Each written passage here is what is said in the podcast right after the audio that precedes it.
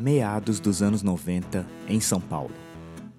Entre prédios e carros, e os primeiros anos de uma democracia recém-restaurada no país, no meio da fuligem da metrópole paulista, toda uma geração tocava suas guitarras, baixos e baterias nos festivais e ouvia nos Discmans as músicas da década que chegava ao seu auge, que havia nos trazido grunge e agora o Britpop, a MTV Brasil e a música independente brasileira. Meu nome é Mauro Motoki e eu, como você, também sobrevivi aos anos 90. Episódio 7 Uma espécie de auge 1996 Chegou 1996 e eu tinha sobrevivido ao meu primeiro ano em São Paulo. Eu passaria o ano me esforçando para ganhar mais interesse nas aulas da ECA, e o fato de eu não me lembrar quase nada da faculdade, exceto das festas, já é um belo indicativo de que eu não consegui levar tão a sério assim os estudos. Em janeiro, encerrando uma tradição que acabou ficando a cara dos anos 90, eu, Daniel, Kaufman, a Evelyn e uma amiga dela fomos ao último Hollywood Rock no estádio do Pacaembu, em São Paulo. Eu acabei não indo a primeira noite, a noite brasileira do festival, com shows do Gilberto Gil e do Chico Sainz. Uma pena. Mas na segunda noite, Raimundos abriu os trabalhos com um show bem amarrado. Eles que deviam estar tocando muito aquela época, no meio da turnê do disco Lavô Tá Novo. Aquele disco que tem a ótima Eu Quero Ver o Oco e o hit meio chatinho I Saw You Say. Em seguida, teve aquele momento clássico de buscar uma cervejinha, curtir de longe o show do Urge Overkill. Aquela banda da trilha do Pulp Fiction, que trazia um setlist quase inteiro desconhecido, à exceção justamente da Girl You'll Be a Woman Soon, da trilha do filme do Tarantino. A gente tomou muita chuva, a gente deu muita risada, passamos bastante perrengue para chegar bem pertinho na grade e quando o show dos Black Crows começou, a gente já estava bem pertinho do palco. A banda, liderada pelos irmãos Robinson, já tinha lançado nos anos anteriores os ótimos discos The Southern Harmony and Musical Companion, de 1992, que tem a Remedy.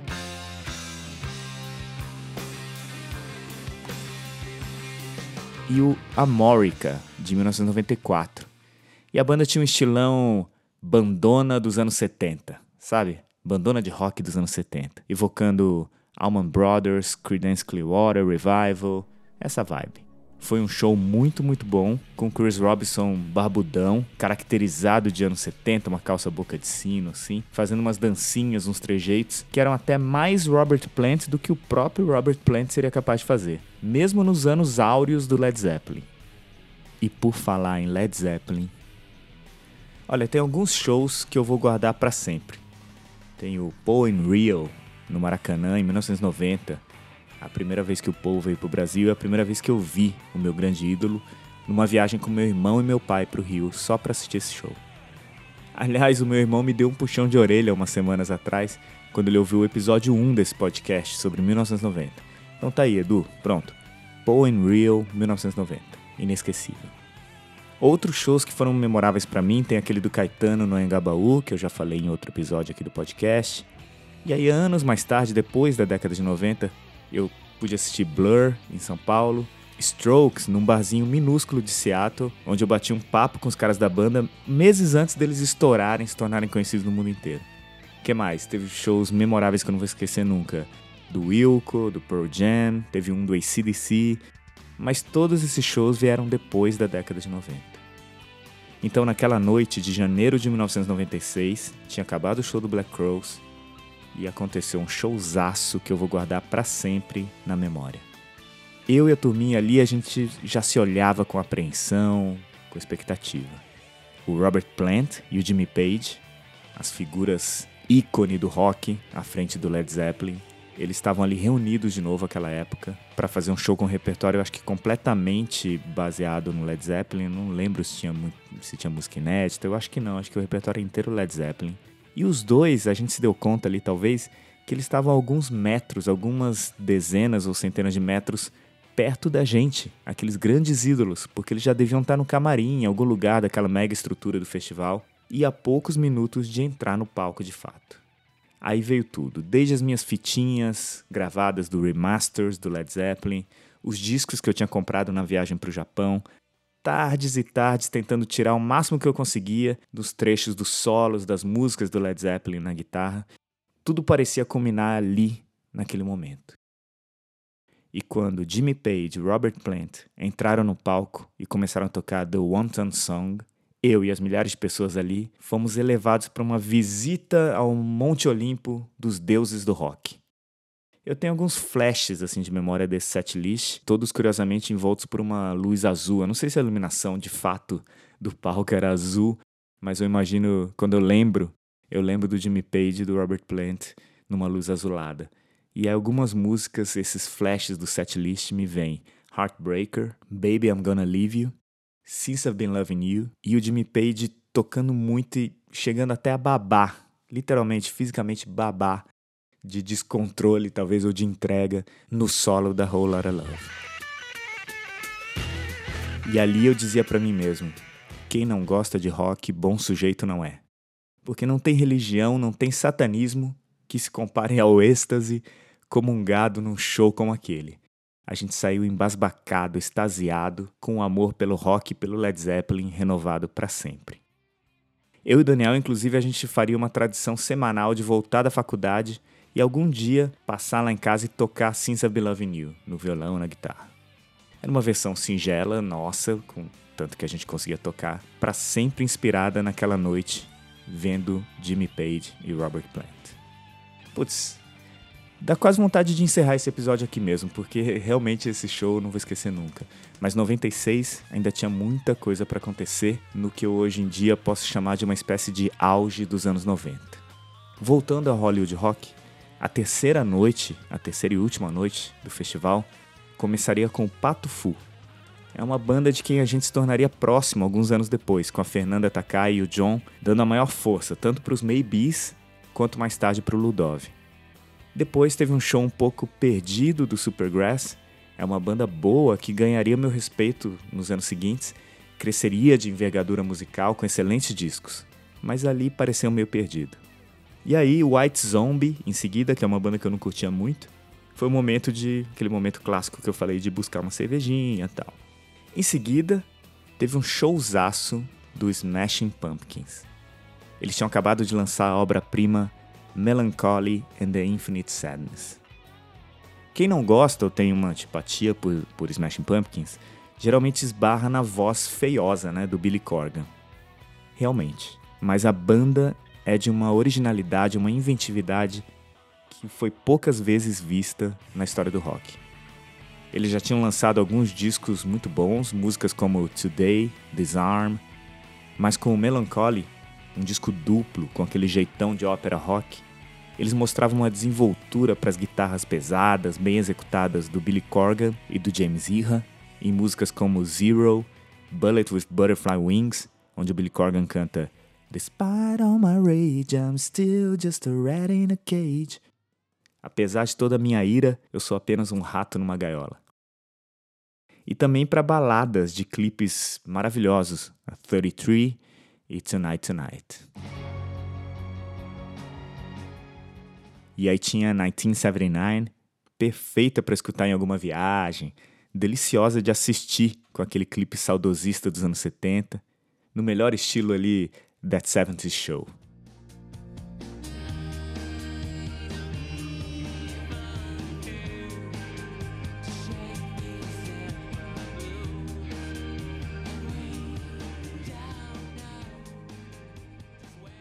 Olha, se a voz do Billy Corgan for um empecilho para você conseguir curtir Smashing Pumpkins, eu não te julgo. É uma voz meio, meio feia, meio esganiçada mesmo. Mas as músicas e a banda são de um primor pouco visto. Vale a pena. E o show, em 96, foi muito bom, muito bem executado. Um dos melhores sons ao vivo de show que eu já vi. Talvez ficando atrás apenas assim do Radiohead, do Wilco, do Queens of the Stone Age nesse quesito de engenharia de som de shows que eu vi. Depois, é curioso que tenha ficado na minha memória assim, meio com um jeitão de sobremesa, uma banda tão boa. Bom, mas fazer o quê?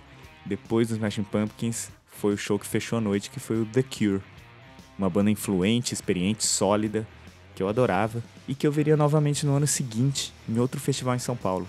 Mas a gente vai falar disso no próximo episódio.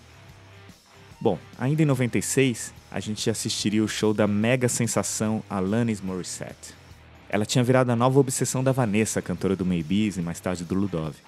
E a gente embarcaria com ela nessa. A Alanis Morissette estava divulgando o multiplatinado disco de 95, Jagged Little Pill, que tinha todos os hits. O show foi no Olímpia, na Lapa, o mesmo lugar que eu tinha visto Beastie Boys no ano anterior, a Lapa, em São Paulo. E ela tinha vindo com uma banda muito boa, com ninguém menos que o Taylor Hawkins na batera. O Taylor Hawkins que viraria o baterista do Foo Fighters, parceirão do Dave Grohl no Foo Fighters com uma carreira muito legal a partir dali. E ali, como baterista da banda da Alanis Morissette, ele já chamava atenção. E era o melhor instrumentista nesse show. Alanis tinha um, tinha um lance pensando assim que hoje em dia o pessoal chamaria de representatividade. As meninas enlouqueceram com aquela mulher roqueira que expressava muito eloquentemente nas letras todas as angústias de ser mulher, de ser mulher nos anos 90. Eu respeitei e admirei na Alanis justamente as letras. Alanis tinha um som pop, rock, super redondo, as canções eram bem feitas, tanto é que foi o sucesso mundial que foi. Mas a qualidade das letras está acima da média. Ela carregou nessa época a tocha levantada anos antes pela Johnny Mitchell, pela Pat Smith e outras poetas do rock. Ainda teve um outro festival em 96 que eu nem lembro ao certo se eu fui mesmo ou se eu vi pela TV, que foi a primeira e a mais fraca edição do Close Up Planet. Eu lembro que teve Bad Religion, eu achava muito legal naquela época. Tava ouvindo bastante, principalmente desde que eu vinha andando de skate ali, uns anos antes. Teve Cypress Hill, teve Silverchair, e teve os Sex Pistols naquela turnê abertamente caça-níqueis, que numa vibe meio cínica de ah, a gente vai trair o punk mesmo tal. Eu achei meio babaquice. Bom, e aí que no mundo da música pós-invasão do Britpop tinha Spice Girls, Backstreet Boys, Hanson, infernizando a nossa vida de roqueiros. Onipresentes nas rádios, na MTV, em todos os lugares. Claro que a gente não estava imune a esse bombardeio midiático, né? Vendo diversas vezes, mesmo que a contragosto, um milhão de vezes os clipes, ouvindo na rádio, ainda que involuntariamente, todos os hits. Tanto é assim que para você que viveu os anos 90, se tocar em algum lugar que você tiver hoje em dia, Spice Girls, Backstreet Boys, Hanson, não precisa ficar envergonhado se você souber cantar uns trechinhos de música assim meio distraído, sem nem saber como é que você sabe. Normal, não entre em crise. A gente ouviu muito sem querer tudo isso. E aí, aproveitando uma espécie de talvez de tomada de fôlego de Blur, Oasis e companhia, que naquele ano não lançaram disco nenhum e talvez estivessem ocupados demais em faturar muito com um milhão de shows, turnês intermináveis, que aliás não passaram pelo Brasil na época, o rock americano mostrava uns ares de novidade. O Stone Temple Pilots, por exemplo, lançava o Tiny Music Songs from the Vatican Gift Shop, é um descasso. Uns anos antes, eu como fã de Pearl Jam, eu tinha uma cisma com Stone Temple Pilots, porque quando a banda começou, era um subproduto de Pearl Jam. Mas esse disco Tiny Music tinha umas musicaças como Lady Picture Show e Big Bang Baby.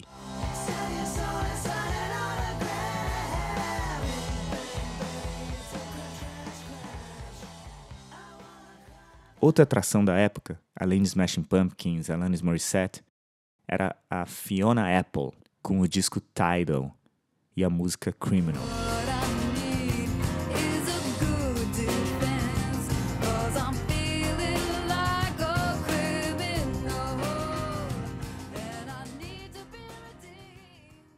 A Fiona Apple era durona, cheia de atitude, num tipão gata roqueira com letras ácidas, muita inteligência e um som muito legal. E 96 também foi um ano de pelo menos dois filmes com bastante influência na música pop. O primeiro foi o britânico Trainspotting, que lançaria o Ewan McGregor como ator e o diretor Danny Boyle. O Trainspotting trazia uma trilha sonora irresistível, com Lust for Life, do Iggy Pop, e muitas outras coisas boas como Perfect Day, do Lou Reed, músicas bem na crista da onda ali do Britpop, com Blur, Elástica, uma ótima do Pulp que chamava Land. E aí teve um segundo filme, esse com uma onda bem mais inocente, uma temática mais inocente, mas que foi muito bem executado, que foi o That Thing You Do. É uma estreia, vejam só, do Tom Hanks na direção, e é um tributo às bandas dos anos 60 no melhor estilo Beatlemania, acompanhando a trajetória meteórica da banda fictícia The Wonders. Esse filme tinha ótimas canções originais, como a faixa título That Thing You Do.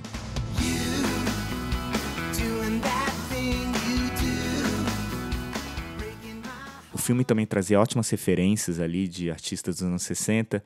Eu acho que veladamente, acho que eles não falavam os nomes dos artistas reais que inspiraram aqueles personagens, não, mas tinha uma personagem inspirada na Dusty Springfield, tinha as Supremes, que eu não sei se realmente foram retratadas no filme como Supremes, e tinha uma curadoria de instrumentos musicais invejável para os nerds amantes de instrumento como eu.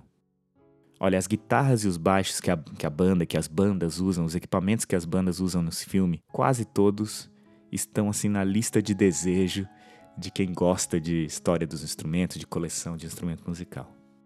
Bom, e aí também nesse ano, em 96, no Rock Nacional, a gente entrava num ano marcado pelo acidente com a nossa própria banda de carreira meteórica, os Mamonas Assassinas. Os Mamonas Assassinas tinham lançado um disco, acho que em 95, o único disco, e eles dominaram o mainstream, o grande público, a grande mídia, no ano anterior. Eles eram figurinhas carimbadas nos programas de auditório, dominicais, e alcançaram um sucesso estrondoso, eu acho um sucesso merecido, entre adultos e crianças, as mais diversas classes sociais, era impressionante. E aí todo mundo ficou chocado com o acidente aéreo com o fim trágico dos integrantes, muito jovens. Outra perda, outra grande perda foi a do Renato Russo, da Legião Urbana, já em outubro, em decorrência de complicações é, do HIV, da qual ele era portador, e ele tinha apenas 36 anos, incrivelmente jovem. E aí eu tava lendo a Wikipedia hoje do, do Renato Russo, da Legião Urbana, e alguém lá escreveu, alguém que com certeza é, é, jovem demais e não viveu o auge da Legião Urbana, que categoriza a banda como rock alternativo. Rock alternativo? Se teve uma banda que foi nada alternativa, que foi totalmente a principal banda, que atraiu toda a atenção, que foi uma mega banda, com, e com perdão do trocadilho, com legiões de fãs insanos pelo Brasil todo foi a Legião Urbana. Não é rock alternativo, é rock mainstream, é rock principal ali, muito bem sucedido. Todo mundo sabia cantar tudo da Legião por pelo menos quatro discos, os quatro primeiros discos inteiros ali. Eu não sei se outra banda nacional de rock alcançou tamanho sucesso desde então. Bom, mas o cenário nacional estava bem rico. O Skank, por exemplo, se firmando como uma banda pop ali principal. Teve aquela música da partida de futebol, garota nacional, dominava as paradas, e o Chico Sainz lançava o emblemático disco Afro Ciberdelia, que tinha maracatu atômico.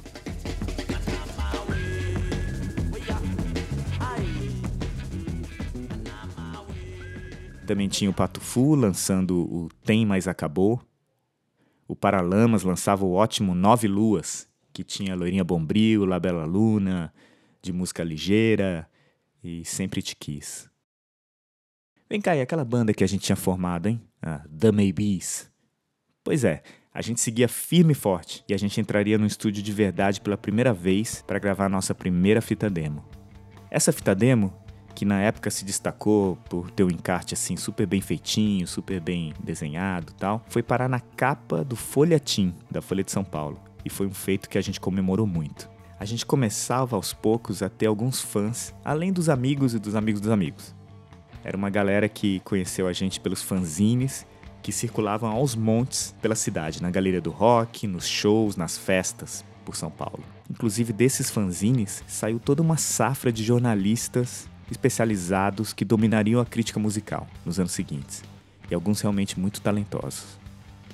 E aí, nesses shows que a gente dava nas festas, nos lugares improvisados que a gente levava os amplificadores nas costas, a gente conheceu o Max e o pessoal de uma banda que se chamava Mother Superior.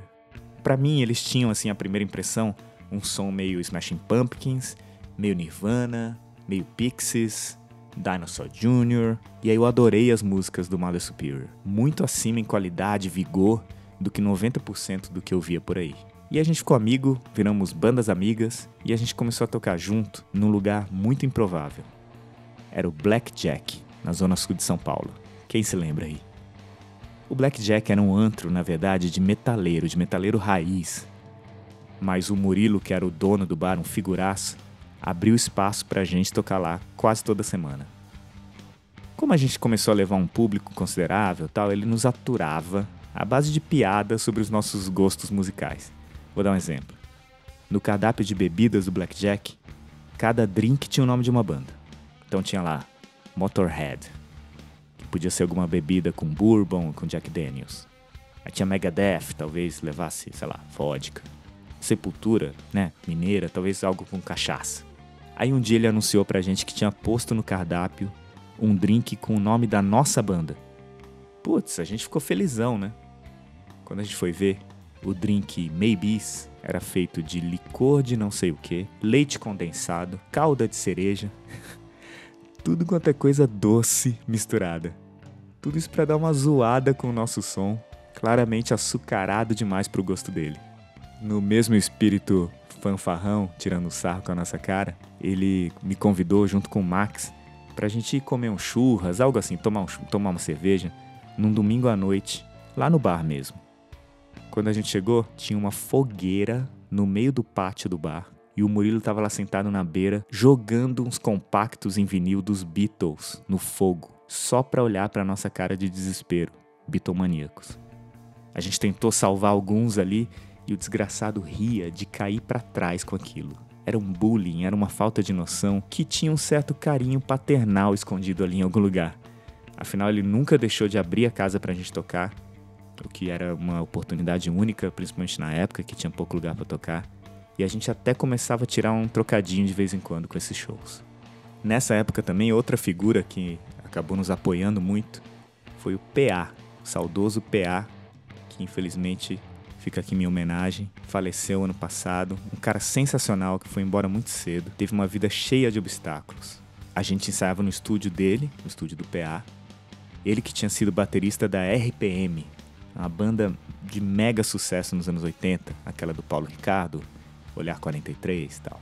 Nessa época, ele que tinha problemas recorrentes com dívidas, com drogas, ele abriu o estúdio no fundo da casa dele para uma porção de bandas que estavam ali começando, como a gente mesmo.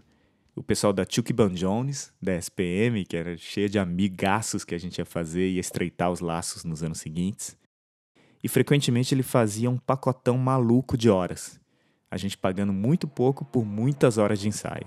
E como o estúdio, apesar do cheiro de cigarro, de cerveja, era muito legal, a gente sempre ensaiava lá. Nesses ensaios, além das nossas próprias músicas em inglês, que agora também começavam a ficar menos acústicas, mais roqueiras, influenciadas por tudo quanto é tipo de coisa, mas também muito por Britpop e as coisas da época, a gente tocava de cabo a rabo um disco que não saía dos nossos ouvidos. Era o Pinkerton, do Weezer. No Brasil, o Weezer e essa época o Pinkerton, esse disco, ficou conhecido mais por esse pessoalzinho aí que frequentava mais, que se interessava em ir na galeria do rock, conhecer as coisas e tal. Mas angariou uma fidelidade inacreditável. Quem gostava de Weezer não gostava pouco não, amava a banda e o disco Pinkerton de 1996.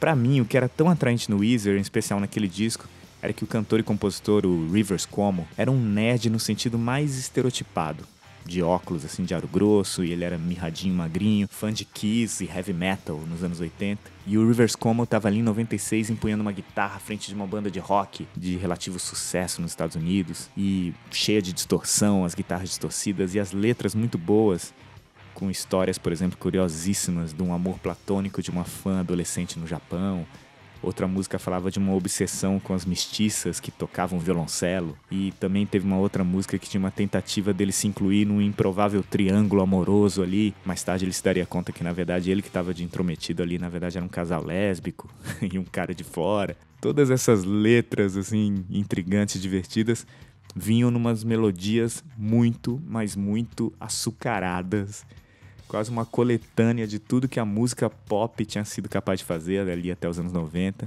Só que essas melodias super pop vinham com muita distorção e uma certa pegada meio punk até.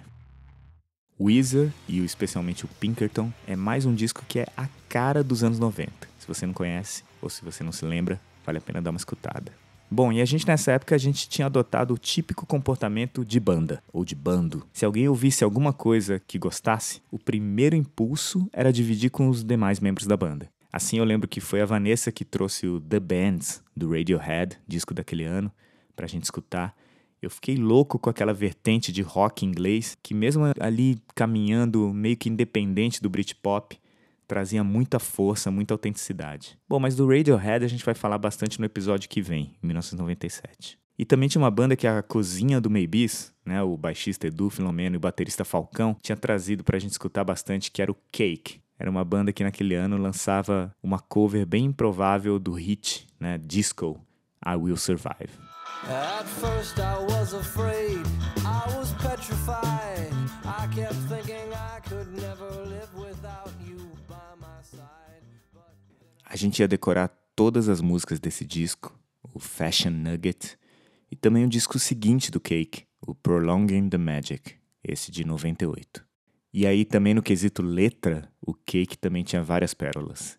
Nesse disco tem, por exemplo, Stick Shifts and Safety Belts. É uma espécie de ode ao carrão antiquado americano. É aquele que tem filme que tem um, um bancão da frente assim, estilo sofá, que cabe todo mundo, não tem a divisória do câmbio ali no meio.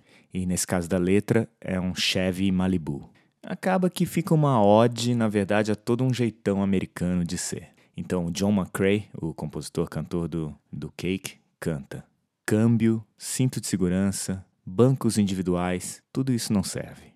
Quando estamos dirigindo no carro, minha gata fica muito distante de mim assim. E aí vem o refrão: Eu preciso de você aqui juntinho, não aí do outro lado do seu banco individual.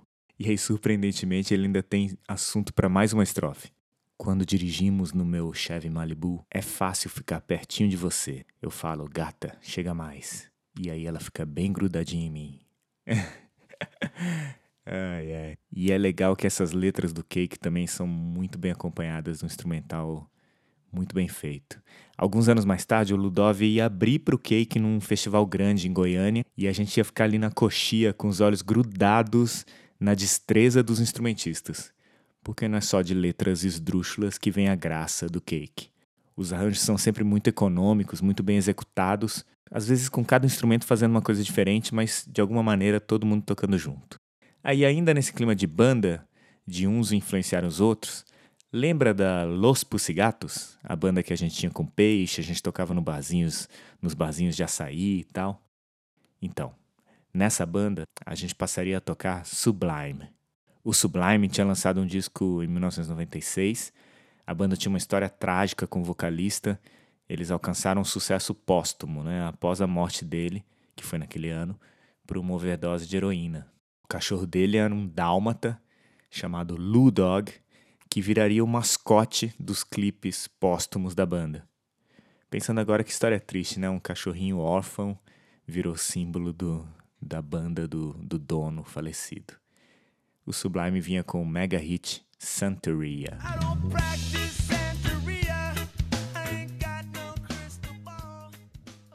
E aí mais pro final do ano, lá para outubro, eu e meu irmão a gente foi para New Orleans, né? New Orleans e Nova York. Só nós dois numa viagem cheia de risada, cheia de história e histórias que entrariam pro folclore da família, como a história do Danny Shoeshine, um malandro que ficava tentando passar a perna na gente, algum tipo de golpe que a gente não entendeu ao certo, mas a gente conseguiu se livrar lá dele. Isso foi em New Orleans. Ou então o peladão, tinha um peladão que ficava na janela em frente ao nosso hotel em Nova York o tempo inteiro, dia e noite. Ele ficava lá posando assim numa uma piração exibicionista lá. Por causa desse doido, a gente manteve a cortina fechada durante toda a nossa estada em Nova York. Parecia coisa de episódio de Friends. Bom, mas o ponto alto dessa viagem foram as nossas visitas às famosas lojas de música de Nova York. Foi ali na tradicional Manny's, eu acho que é na 46 ou na 43, que eu passei um tempinho tocando em muitas guitarras. A maioria dessas guitarras eram semiacústicas, que era a minha nova obsessão. E aí, ao chegar na hora das Gibson 335, eu fiquei dividido entre uma vermelha, que é igual a do Chuck Berry, aquela do Marty McFly, no De Volta para o Futuro, e uma outra com uma pintura meio extravagante, assim, meio brilhante, meio purpurinada, sparkle. Essa era bem feia, mas tinha o melhor som de todas aquelas que eu estava testando. Bom, no final, eu achei um amor ali para a vida toda e eu levei para casa, bom, primeiro pro hotel, uma Gibson 335 cor de madeira, natural, Na época a madeira era bem clarinha, quase branca. Os americanos chamam isso de blonde. E aí, como eu tava naquele clima Nova York, Friends, anos 90, durante muitos anos eu chamei essa guitarra, loira, de Rachel. Bom, essa guitarra, claro, tá comigo até hoje. E eu só me separo dela quando eu tiver que ir pro túmulo. o meu irmão comprou um sax e eu lembro de dar muita risada porque eu ficava encorajando ele a, a disputar com, com o peladão lá do outro lado da, na, na, no, no prédio em frente ao hotel, a disputar atenção com o peladão e de repente sair na janela e ficar tocando sax. Meu irmão se recusou, infelizmente. Bom, e aí, influenciado pela ida a New Orleans, embora eu fosse menor de 21 anos, né, eu não, eu não pude entrar nos bares para ver música ao vivo tal, eu voltei para o Brasil com a curiosidade pelo jazz renovada. E veio a calhar que o Free Jazz Festival, realizado todo ano em São Paulo e no Rio, estivesse assim no seu ápice, trazendo naquele ano nada menos que o legendário pianista Alice Marsalis e seu trio, é o pai do Wynton Marsalis e tal, e o não menos legendário Herbie Hancock. Eu me senti super adulto indo àqueles shows de jazz. Eu que estava acostumado a ir show de rock em estádio e nos muquifos lá, com fedor de cerveja e CC alheio, eu fiquei meio, meio assim, boquiaberto com aquele festival. Tinha uns sofás nas áreas comuns, uns quiosques de champanhe servido em tacinha de plástico. Olha que coisa fina. Mas aí naquelas alturas eu já sabia que em show de jazz, por exemplo, a gente tinha que aplaudir a cada solo de cada instrumentista. E mesmo com o meu pouco repertório na época, foram shows memoráveis, esses dos grandes mestres aí que eu citei, o Alice Marsalis e o Herbert Hancock. Eu acho que tem um grande mérito desses caras, porque público de jazz, em boa parte, tem um quê assim de, de snob, né? Tem uma, uma parte desse público que é uma gente metida a ser superior tal. Mas os shows eram tão carismáticos, no caso desses dois, que eram capazes de envolver tanto ali um jovem roqueiro como eu, como um outro cara que talvez não manjasse nada de teoria musical, mas que se deixava encantar pelo ambiente que aquelas harmonias, aqueles solos complexos acabaram levando a gente. A melhor música é e deve ser democrática.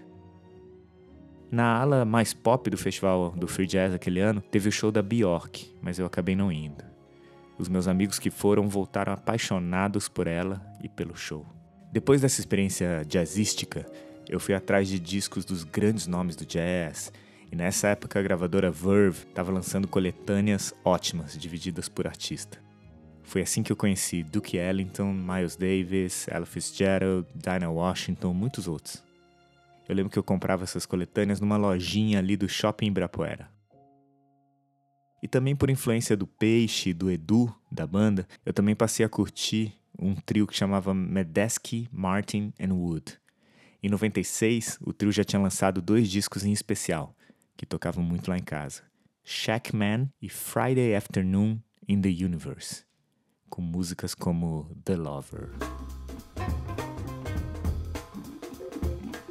Medeski Martin Wood era gente jovem fazendo uma música com influência de jazz, de rock, e a gente chamava genericamente de groove. Era um, um jazz fusion ali.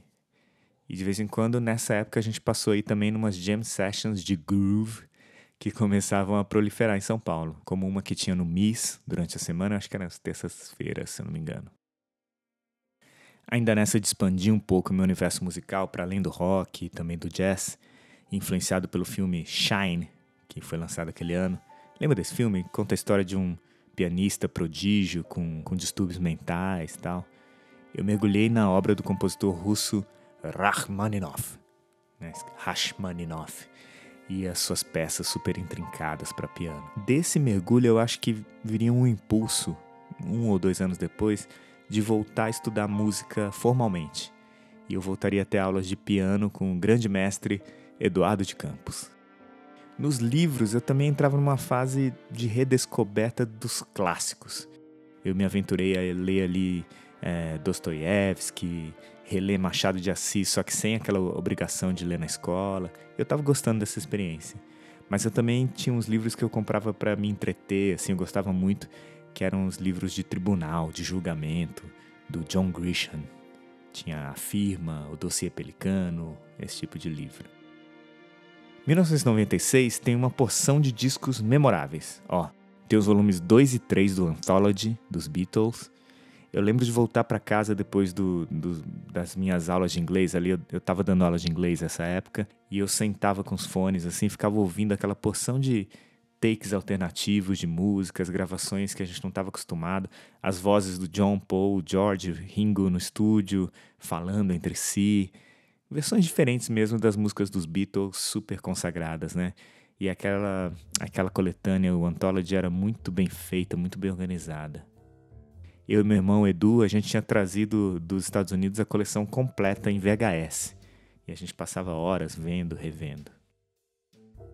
Em 96 também, tinha uma turminha ali de rock inglês que foi meio engolida pelo Britpop e também ah, foram beneficiados, né, pelo, pela atenção que o Britpop trouxe para a Inglaterra. Tinham bons discos do Suede e do Manic Street Preachers, respectivamente o Coming Up e o Everything Must Go. Nos Estados Unidos tinha Lauren Hill e os Fugees aparecendo no único disco dessa super banda, essa banda super influente no hip hop e no soul americano. O Sepultura lançava o Roots nessa época. E eu gostei também nesse ano de uma banda que eu conheci assistindo TV no hotel em Nova York, uma banda que se chamava Eels. O disco chamava Beautiful Freak e tinha uma música que eu gostava em especial, que tinha clipe, que era Novocaine for the Soul.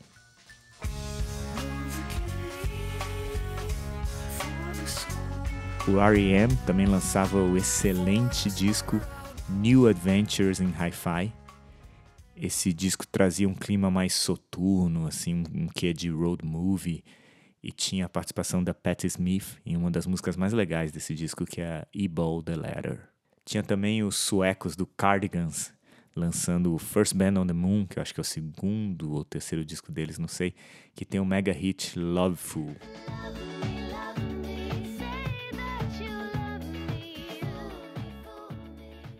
O disco inteiro é legal, vale a pena ouvir. Lembrando que tem uma playlist do Spotify que acompanha cada episódio, com todas as músicas citadas aqui na íntegra para quem tiver curiosidade. Procura por mauro.motok ou o nome da playlist eu também sobrevivi aos anos 90, tracinho EP07. No episódio que vem, 1997 vai ser o ano do OK Computer do Radiohead. É um disco que vai quebrar os paradigmas do que é rock, já num clima de virada do milênio. Eu vou assistir nesse ano também David Bowie ao vivo. E por pouco eu não entro numas de fazer música eletrônica. Vamos ver como vai ser isso no próximo episódio. Até lá!